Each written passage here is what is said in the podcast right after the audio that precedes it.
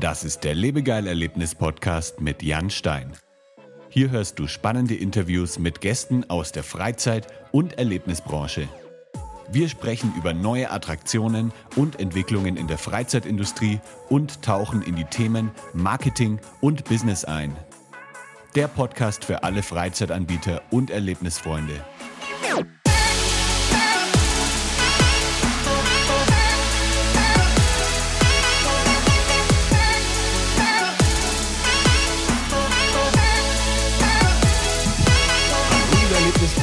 Herzlich willkommen zu einer neuen Episode des Lebegeil Erlebnis Podcasts. Heute bei mir zu Gast ist Andreas Vöger.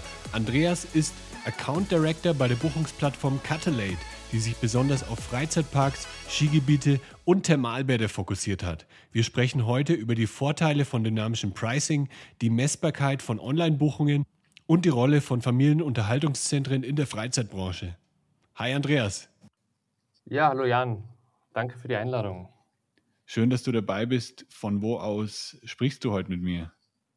Ich befinde mich in Innsbruck, also ich wohne und arbeite hier in Innsbruck, also in Österreich, Tirol. Und äh, ja, wie gesagt, danke nochmal für die Einladung, bei dir im Podcast zu sprechen. Also ich bin ja begeisterter Hörer vom Podcast und das freue mich, mich, auf ein äh, interessantes Gespräch. Ja, und in Innsbruck bist du ja dann eigentlich direkt an der Quelle sozusagen. Also da sind ja deine, eure ganzen Kunden dann auch unterwegs, oder?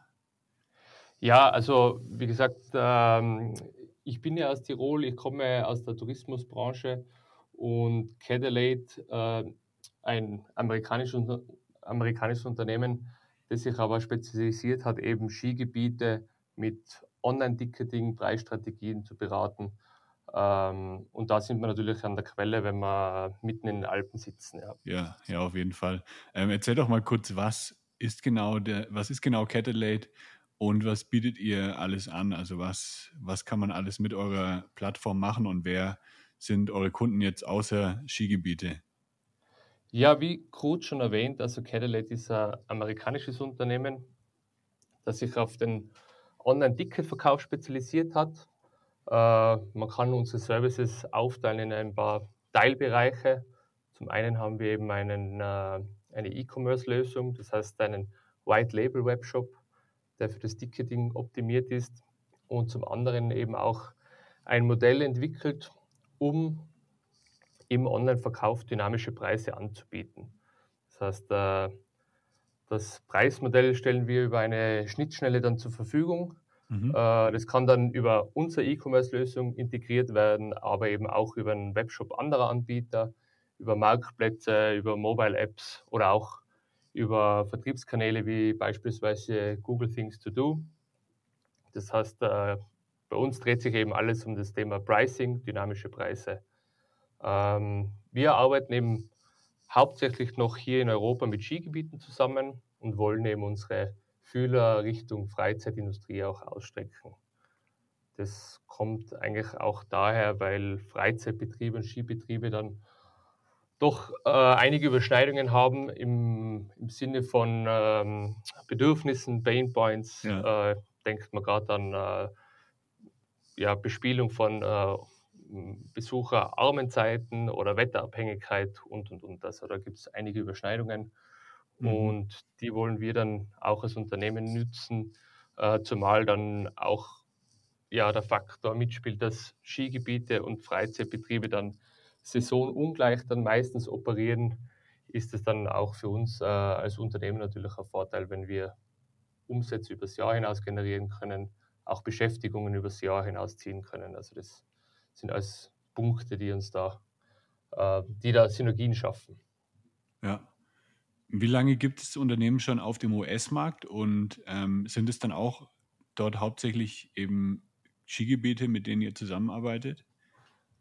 Also gegründet ist das Unternehmen worden vor 15 Jahren circa, eben mit dem, äh, äh, mit dem Ziel, eben Skigebieten äh, dynamische Preismodelle anzubieten für den Online-Verkauf.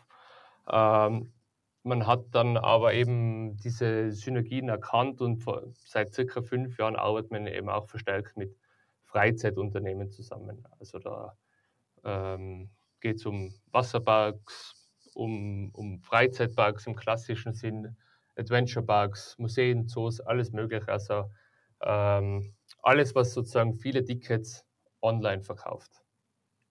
Okay. Ähm, würde sich das dann auch lohnen für kleinere Freizeitanbieter? Wir haben ja hier auch ziemlich viele Zuhörer, die dann zum Beispiel Escape Rooms betreiben. Äh, sowas wie, ja, Trampolinhallen hat ja dann auch äh, eigentlich schon mehr Ticketverkäufe, mhm. aber Escape Rooms, äh, die sind ja auch limitiert so von der Anzahl her, ähm, was man an Tickets verkaufen ja, kann. Würde sich das auch lohnen oder ist das dann eher für größere Unternehmen? Also lohnen würde es sich auf jeden Fall auch für kleinere ähm, Einrichtungen im Online-Vorverkauf preislich was zu machen. Die Frage ist natürlich dann immer, wie hoch sind die, die Eintrittspreise und welchen Effekt kann man damit erzielen, wenn man für den Vorverkauf äh, sozusagen ein Incentive gibt und eine Preisreduktion gibt. Das heißt, äh, da bedarf es natürlich schon eine gewisse Schwelle, die, die, der Eintrittspreis übersteigen sollte, um da auch äh, effektiv sozusagen dann einen, einen, einen äh, Kunden anzusprechen mhm. mit, einem, äh, mit einem Rabatt im Vorverkauf. Also, aber ja. wie gesagt, also wir haben ja auch Family Entertainment Centers äh, als Kunden, die ja auch dann nicht wirklich unter hochpreisige Freizeitanbieter fallen. Okay, geht es, geht es dann bei euch eher um die Anzahl der verkauften Tickets? Also nochmal Stichwort Escape Rooms, die haben ja dann vielleicht so, ähm, so 10, 20 Buchungen maximal pro Tag. Würde das dann auch schon äh, für euch in Frage kommen äh, oder beziehungsweise für die Anbieter mit euch zusammenzuarbeiten oder lohnt sich das dann erst, wenn man irgendwie, sagen wir mal, 500.000 Besucher am Tag hat oder so? Ja, ich meine, Lohnen, also wir machen, unser, unser Geschäftsmodell sieht prinzipiell so aus, dass wir sozusagen mit, äh, mit einer Kommission, mit einer Provision am Online-Verkauf dann mitverdienen. Mhm. Ähm, mhm. Natürlich ist es wünschenswert, je mehr Tickets es sind äh, für uns, aber man müsste sich vielleicht im Detail auch anschauen, wie viele Buchungen sind. Vielleicht kann man auch eben mit der gezielten Pricing dort äh, Spitzen glätten und, und vielleicht Mengen verschieben in Richtung äh, äh, Zeiten, wo sonst äh, nicht so gut bespielt sind. Ähm, das müsste, müsste man sich wahrscheinlich dann von Fall zu Fall anschauen. Aber äh, ja. generell ist unsere Auffassung schon so, dass jeder Betrieb eigentlich mit Pricing gewisse Sachen erreichen kann, sei es äh, im, in der Profitsteigerung, aber eben auch Lenkung des Kundenverhaltens. Ja, also ich habe eben einige Kunden auch aus der ähm, Indoor-Erlebnisbranche, die eben, mhm. ähm, bevor sie zu mir gekommen sind, hatten sie eben vor allem Schwierigkeiten, unter der Woche ähm, genügend Besucher zu bekommen. Also die Wochenenden mhm. waren wirklich meist sehr gut ausgebucht, aber unter der Woche hatten, haben sie dann eben ja, gestruggelt, dann irgendwie ähm, auch Buchungen zu bekommen. Und ja, kann man dann sowas mit dynamischem Pricing ganz gut äh, erreichen, dass man eben auch äh, Montag, Dienstag die, den Buchungskalender füllt? Ja, ich würde jetzt vielleicht nicht einmal so weit gehen und sagen, äh, hier bedarf es einen dynamischen Pricing. Hier könnte man vielleicht sogar schon mit variablen Preisen, indem man äh, besuchsschwächere Tage anders bepreist, wie, wie zum Beispiel Wochenende, vielleicht schon was erreichen. Mhm. Generell muss man sagen, äh, das Pricing hat viel Power, aber dass man jetzt wirklich einen Wochentag dann so bespielt, wie ein Wochenende wird, äh, zumindest zum jetzigen Zeitpunkt noch relativ schwierig sein, sage ich mal. Vielleicht ja. äh, in Zukunft, wenn sich auch der, der, Arbeitsmarkt etwas ändert und flexibler wird, könnte, es dann, könnte man schon vorstellen, dass, dass man das dann äh, das über das Pricing noch besser schafft. Aber ähm, natürlich sind gewisse Vorgaben da. Viele arbeiten unter der Woche, haben am Wochenende frei, ähm, haben in den Ferien frei, Schulferien und so weiter. Also es sind werden immer sehr starke Zeiten bleiben, auch wenn man Pricing technisch Anreize setzt. Also. Ja, ja, klar. Und jetzt das dynamische Pricing, wie funktioniert das dann ähm, technisch gesehen? Also gibt es dann irgendwie eine Synchronisation mit dem Buchungskalender der Anbieter und dann sieht man eben hier, an dem Tag ist jetzt äh, irgendwie, sind jetzt kaum Buchungen drin, dann werden die Preise nach unten angepasst oder ähm, wie funktioniert das genau auch dann auf eurer Plattform? Also prinzipiell dynamisches Pricing ist eine Pricing-Methode, die mehr oder weniger also in Echtzeit versucht, auf den Markt zu reagieren, auf relevante Faktoren auf den Markt zu reagieren. Mhm. Wir versuchen da speziell eben auf die Nachfrage und auf die Zahlungsbereitschaft äh, potenzieller Kunden einzugehen. Ähm, es ist einmal so, ein Prinzip, was wir haben, weil du sagst, äh, Preise nach unten korrigieren, ist, dass sozusagen die Preise im Vor Vorverkauf eigentlich nur ansteigen sollen, Richtung Kassenpreis. Das äh, mhm. hat damit zu tun, dass man Kunden eben dazu erziehen möchte, dass man möglichst früh sich Tickets sichert, egal jetzt für, für was für eine Einrichtung, um den Kunden zu binden, um zu verhindern, dass er sich vielleicht noch kurzfristig umentscheidet. Es gibt Systeme, die sagen, okay, ich habe Last Minute vielleicht noch einen Rabatt für Wetter, wie auch immer, äh, Schlechtwetter. Äh, da und, äh, würde man aber jetzt, sage ich mal, unsere Philosophie untergraben, indem man sozusagen zum Schluss noch die Möglichkeit bietet, einen besseren Preis zu erhalten. Also wichtig ist für uns, für unser System des dynamischen Pricings, es gibt ja unterschiedliche Anbieter, die haben da unterschiedliche Philosophien. Wir sagen, der Kunde soll so früh wie möglich kaufen und der Preis darf dadurch nur mehr ansteigen. Wir versuchen eben diese Kaufbereitschaft, diese, diese Willingness to pay abzubilden, indem wir eben über Kontingente verkaufen. Mhm. Das heißt, man macht ein variables Preismodell. Vielleicht, wenn man historische Daten, Eintrittsdaten hat, weiß man schon, welche Tage sind stärker besucht, welche sind schwächer besucht. Gibt es irgendwelche Events in diesem Jahr, die, die ohnehin sehr gut besucht sind? Dann fängt man da bei einem höheren Preis an, äh, setzt dann Preisstufen, die sich dann ausverkaufen Richtung Kassenpreis hin und so bringt man dann die Dynamik sozusagen in das System rein. Welche Unterschiede gibt es jetzt zu anderen Buchungssystemen noch? Also es gibt ja sehr, sehr viele Anbieter auf dem Markt und warum sollte jetzt jemand, ein Freizeitanbieter, mit euch zusammenarbeiten? Ähm, also jetzt abgesehen von dem dynamischen Pricing, habt ihr noch irgendwelche Sachen, die nur ihr macht? Also in Bezug aufs Buchungssystem auf dem Webshop, also wir bieten einen White Label Webshop, ist jetzt an sich mhm. äh, keine Besonderheit. Äh, es gibt ja viele Anbieter, wie du erwähnt hast, im Bereich E-Commerce.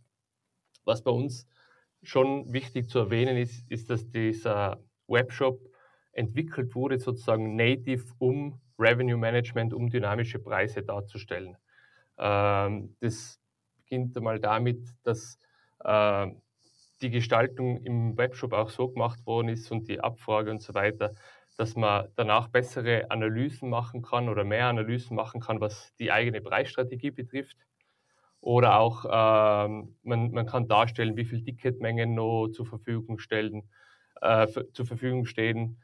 Man kann eben Preis Unterschiede darstellen und und und. Also alles in Richtung Pricing ist dort optimiert. Was sicher auch, wichtiger, auch ein wichtiger Punkt ist, ist eben, äh, man hat versucht, den Buyers Flow zu optimieren, werden sicher mehrere machen. Ich denke, wir haben es gut geschafft. Was, äh, was uns sicher von vielen unterscheidet, sind äh, die schnellen Ladezeiten, die wir ermöglichen können, sowohl mobil als auch am Desktop. Ja.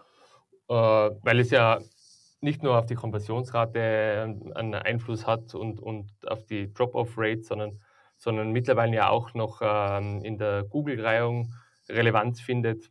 Also mhm. das sind, sage ich mal, Hausaufgaben, die wir erledigt haben. Das Spezielle ist sicherlich äh, die Ausrichtung auf Revenue Management und Pricing, auch im Webshop. Ähm, ja. ja. das mit, genau. der, äh, mit der Geschwindigkeit, ähm, das kann man gar nicht oft genug sagen. Also das empfehle ich auch allen äh, Freizeitanbietern, ja. die zuhören, dass sie da wirklich auch vorher darauf achten, dass sie sich vielleicht mal äh, auch eine Beispiel-Website anschauen und dann mal einen Speedtest drüber laufen lassen. Genau. Ähm, weil wirklich eine halbe Sekunde kann schon äh, darüber entscheiden, dass äh, ein paar Prozent der Leute mehr die Website verlassen. Und äh, wenn die Website genau. wirklich äh, lange zu, lädt und wenn dann auch der Buchungsprozess lange braucht und ja, dann ähm, kann es wirklich sein, dass man da einige User verliert. Und deswegen, das auf jeden, sollte auf jeden Fall auch ein wichtiges Entscheidungskriterium sein bei, bei der Auswahl eines Buchungssystems. Ja, auf jeden Fall. Also ich denke, das wird sehr oft unterschätzt, ja. äh, wie viel man da verlieren kann. Ich meine, es gibt natürlich äh, Studien, ob das jetzt von Amazon ist oder, oder die Leute, glaube ich, hat da eine Studie darüber gemacht. Natürlich vergleichen sich dann Freizeitunternehmen oder kle kleinere Betriebe ungern mit den grö größten der, der Branche, was den, den E-Com angeht. Aber diese, die, das Grundprinzip trifft bei jedem zu. Also das ist äh, wirklich so, dass man ja. da äh, schnell mal jemanden verliert, wenn die, wenn die, wenn die Ladezeiten einfach zu, zu lang dauern. Ja, ja, und den, den User interessiert es ja jetzt nicht, ob er auf, auf der Seite von Jochen Schweizer gerade bucht oder bei einem kleinen Anbieter. Ähm, wenn die Seite langsam lädt, dann, dann ist er einfach, ja, genau. ja, dann springt er einfach ab. Genau. Was vielleicht noch interessant zu erwähnen ist, äh, was wir eben am Beginn eigentlich der Pandemie entwickelt haben, also sozusagen nach dem ersten Lockdown in Nordamerika, wo die Freizeitparks schon wieder eröffnet haben, haben wir eben noch ein eigenes Toolset sozusagen äh, entwickelt, um etwaige Beschränkungen besser zu handeln. Also es ist jetzt eben auch möglich, äh, Timeslots zu buchen, Timeslots eben differenziert auch zu bepreisen. Da haben wir ein eigenes Kapazitätenmanagement entwickelt, mhm. wo unter anderem eben äh, sogenannte 0 Dollar oder 0 Euro Reservierungen für Saisonkarteninhaber möglich sein, äh, wo, der, wo der Betreiber eben selber äh, Kapazitäten ein, eingeben kann, die er beschränken möchte oder muss. Und natürlich ist ein Punkt äh, sehr wichtig gewesen und immer noch, das ist das Contact Tracing, was im Online-Verkauf dann durch die Generierung von Daten natürlich dann um einiges erleichtert wird. Ja. Jetzt hast du ja vorher schon ein bisschen äh, erwähnt, auch dass äh, Google Things to Do, ähm, dass ihr das auch mit äh, beachtet. Das ist ja noch relativ neu, also viele kennen das auch noch gar nicht. Mittlerweile listet ja Google bei einigen Suchanfragen schon äh, jetzt lokale Aktivitäten ganz oben auf. Also man kann sich dann einfach mhm. durchscrollen. Äh, die nehmen auch so ein bisschen äh, jetzt die Rolle von lebegeil.de ein, von meinem Blog. Da schreibe ich auch über äh, Freizeitaktivitäten. Jetzt kann man es ja. direkt schon auf Google teilweise finden. Ähm, und man kann auch mittlerweile schon äh, Anzeigen dort schalten für, für seine Aktivitäten. Mhm. Also es wird immer wichtiger, dieses ähm, Google Things to Do. Ähm, kannst du noch mal so ein bisschen erklären, was es damit auf sich hat und was ihr auch dann, wie ihr das dann angeht, dass, dass das dann auch da vollständig integriert ist? Ja, es ist so, also Google Things to Do, der frühere Name war ja Reserve, Reserve with Google. Also es ist mhm. sozusagen die Weiterentwicklung und der neue Name dazu. Ähm, Im Prinzip ist es so, wenn, wir, wenn man in Google etwas sucht, dann kommt ja sozusagen auf der rechten Seite immer diese, äh, dieses Fenster, wo man zum einen eben die, äh, auf die Webseite wechseln kann, man kann sich die, den, äh, den, den Weg zur Institution anschauen und, und noch zwei Sachen. Und wenn man eben Google Things to Do verwendet, als Freizeitanbieter zum Beispiel, dann könnte man da auch gleich den Button haben bei Tickets. Das heißt, man mhm. kann dann da über diesen Button dann in den Webshop wechseln und ähm, und, und direkt die Tickets kaufen.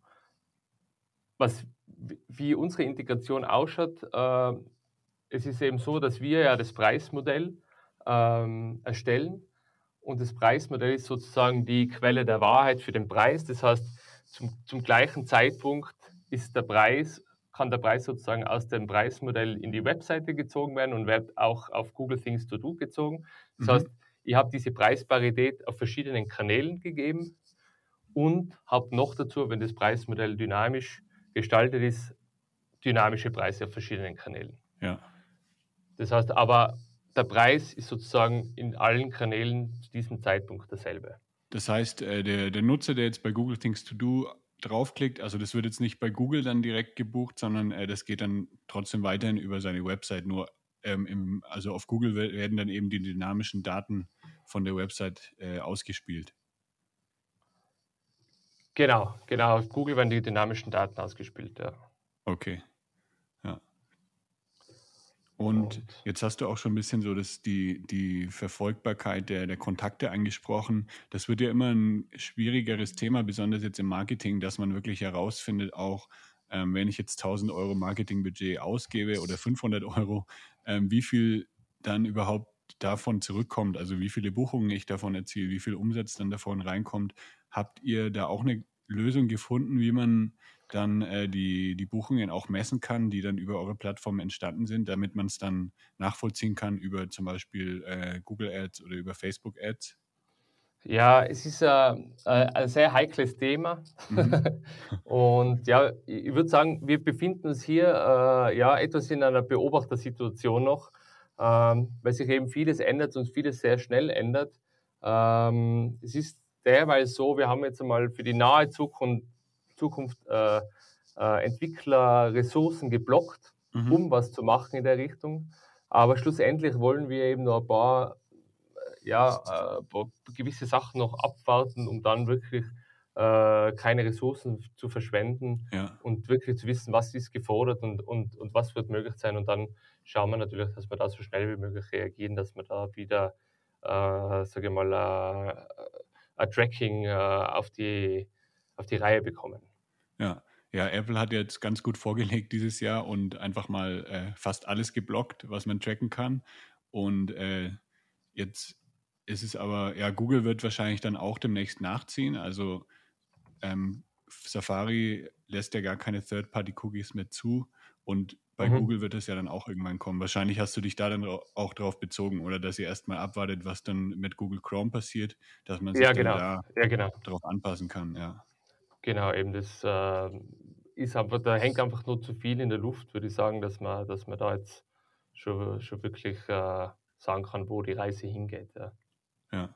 Was ich halt, äh, was ich mir denke, was halt ähm, jetzt unabhängig von äh, den Tracking-Lösungen funktionieren könnte, immer, das wäre eben, dass man irgendwie so ein, ähm, eine Art Shop-Kopie erstellt, die dann eben mhm sagen wir mal, wir leiten jetzt Leute von Google Ads auf, auf die Website, dann leitet man eben die Leute, die von Google Ads kommen, immer nur auf den einen Shop und da kaufen die Leute dann eben ihre Tickets und man kann dann eben genau nachvollziehen, wie viele Buchungen jetzt darüber kamen. Man kann natürlich dann das nicht in Google Ads direkt mhm. sehen, aber man kann wenigstens im Backend dann wirklich sehen, ah, so viele Buchungen kamen jetzt über Google.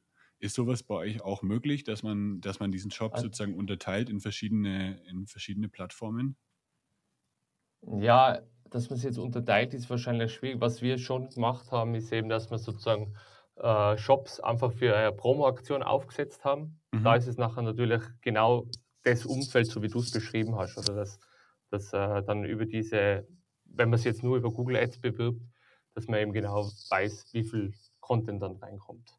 Ja. Äh, Traffic reinkommt, Entschuldigung.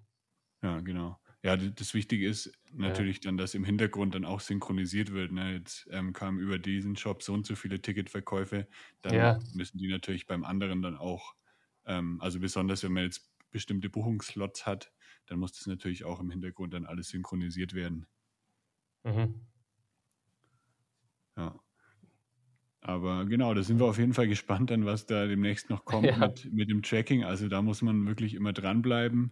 Ähm, es gibt immer irgendwelche Lösungen, wie man es einigermaßen nachvollziehen kann. Also ähm, es sollte keine Angst haben, irgendwie jetzt äh, Marketing zu machen. Also man kann es ja. immer irgendwie nachvollziehen und die Kampagnen auch optimieren, auch wenn es uns immer schwieriger gemacht wird. Aber dafür sind wir dann auch da. Ähm, also wenn ihr irgendwie auch ähm, da in die Richtung was machen wollt, ähm, an alle Zuhörer draußen, dann meldet euch einfach mal bei mir und dann schauen wir mal, was man da ähm, wie wir das angehen können. Ähm, wie bist du eigentlich zur Freizeitbranche gekommen? Hast du dich da schon immer für interessiert? Hast du, warst du schon immer äh, auf Skiern gestanden? Oder wie hat es bei dir angefangen, dass du, dass du da in die Industrie reingefunden hast? Also bei mir ist es eigentlich so, dass, äh, ja, wie gesagt, der Skimarkt, da bin ich reingeboren. Also ich bin ja in, in Innsbruck äh, sozusagen geboren und aufgewachsen und ja. habe dann nach meinem Studium da eigentlich in der Tourismusbranche angefangen zu arbeiten. War eigentlich jetzt seit gut 15 Jahren immer in der Zulieferindustrie für Skigebiete tätig und mhm. bin dann eben mit Cadillade, also mit dem Ansatz, dass wir eben auch äh, Freizeitparks bespielen wollen mit unseren Produkten, dann sozusagen dann auch Richtung Freizeitindustrie äh, gegangen, mitgegangen. Ich muss sagen, ähm, ich fühle mich sehr wohl in der Branche. Mhm. Also die Leute sind äh, hilfsbereit und freundlich, ähnlich auch wie im Skibereich. Also man merkt einfach, dass diese Leute Gastgeber sind dass, ja. sie, dass ihr tägliches Brot sozusagen ist, dass sie Menschen ein besonderes Erlebnis äh, ja, bieten wollen. Und, und es liegt irgendwie in der Natur der Sache, äh, äh, ja, sagen wir, freundlich und hilfsbereit zu sein. Also fühle mich auf jeden Fall sehr wohl und es ist ein angenehmes Arbeiten in der Branche. Ja, kann ich bestätigen. Die Freizeitbranche macht Spaß. Coole Leute immer dabei. Ähm, auch vielen Dank an die ganzen Zuhörer, die immer so treu dabei sind. Ähm, wenn man jetzt über euch mehr erfahren möchte, wenn man vielleicht, äh, wenn ihr jetzt jemand zuhört, der gerade nach einem Buchungssystem sucht, wie kann man euch am besten finden? Ja, ich würde sagen, am besten ähm, über, über die Webseite, über catalate.com. Da kann man dann entweder schon direkt ein Gespräch buchen, beziehungsweise einfach äh, hinschreiben. Gerne auch mich kontaktieren über E-Mail. Also mein Name ist Andreas Vöger nochmal. Die E-Mail-Adresse ist andreas.catalate.com. Und ja, bin natürlich immer äh, gerne bereit für ein Gespräch, für eine Demo von unserem Webshop, äh, für Präsentation. Ähm, würde mich freuen, wenn sich auf den Podcast hin jemand melden würde. Ähm, egal wie groß sage ich mal, die Einrichtung ist, äh, es ist immer wert, sich einmal zu unterhalten. Cool, ja, dann verlinke ich das natürlich auch noch in den Show Notes. Ja, super. Die findet ja. ihr unter lebegeil-media.com slash podcast. Und dann sage ich vielen Dank, Andreas. Hat Spaß gemacht. Ich habe wieder einiges gelernt, besonders zum Thema Pricing heute. Ja, super. Und dann schicke ich ganz liebe Grüße nach Innsbruck. Danke. Ich bedanke mich nochmal, dass ich da sein habe dürfen und werde natürlich deine Podcasts weiterhin verfolgen und hören. Sehr gut, das freut mich. Dann mach's gut, Andreas. Danke, servus. Das war der Lebegeil Erlebnis Podcast. Bist du Freizeitanbieter und möchtest mehr Buchungen für deine Freizeitaktivität erzielen? Dann suche dir einen Termin für ein kostenloses Kennenlerngespräch auf lebegeil-media.com/termin aus. Für spannende Freizeittipps und Ausflugsideen besuche meinen Blog lebegeil.de.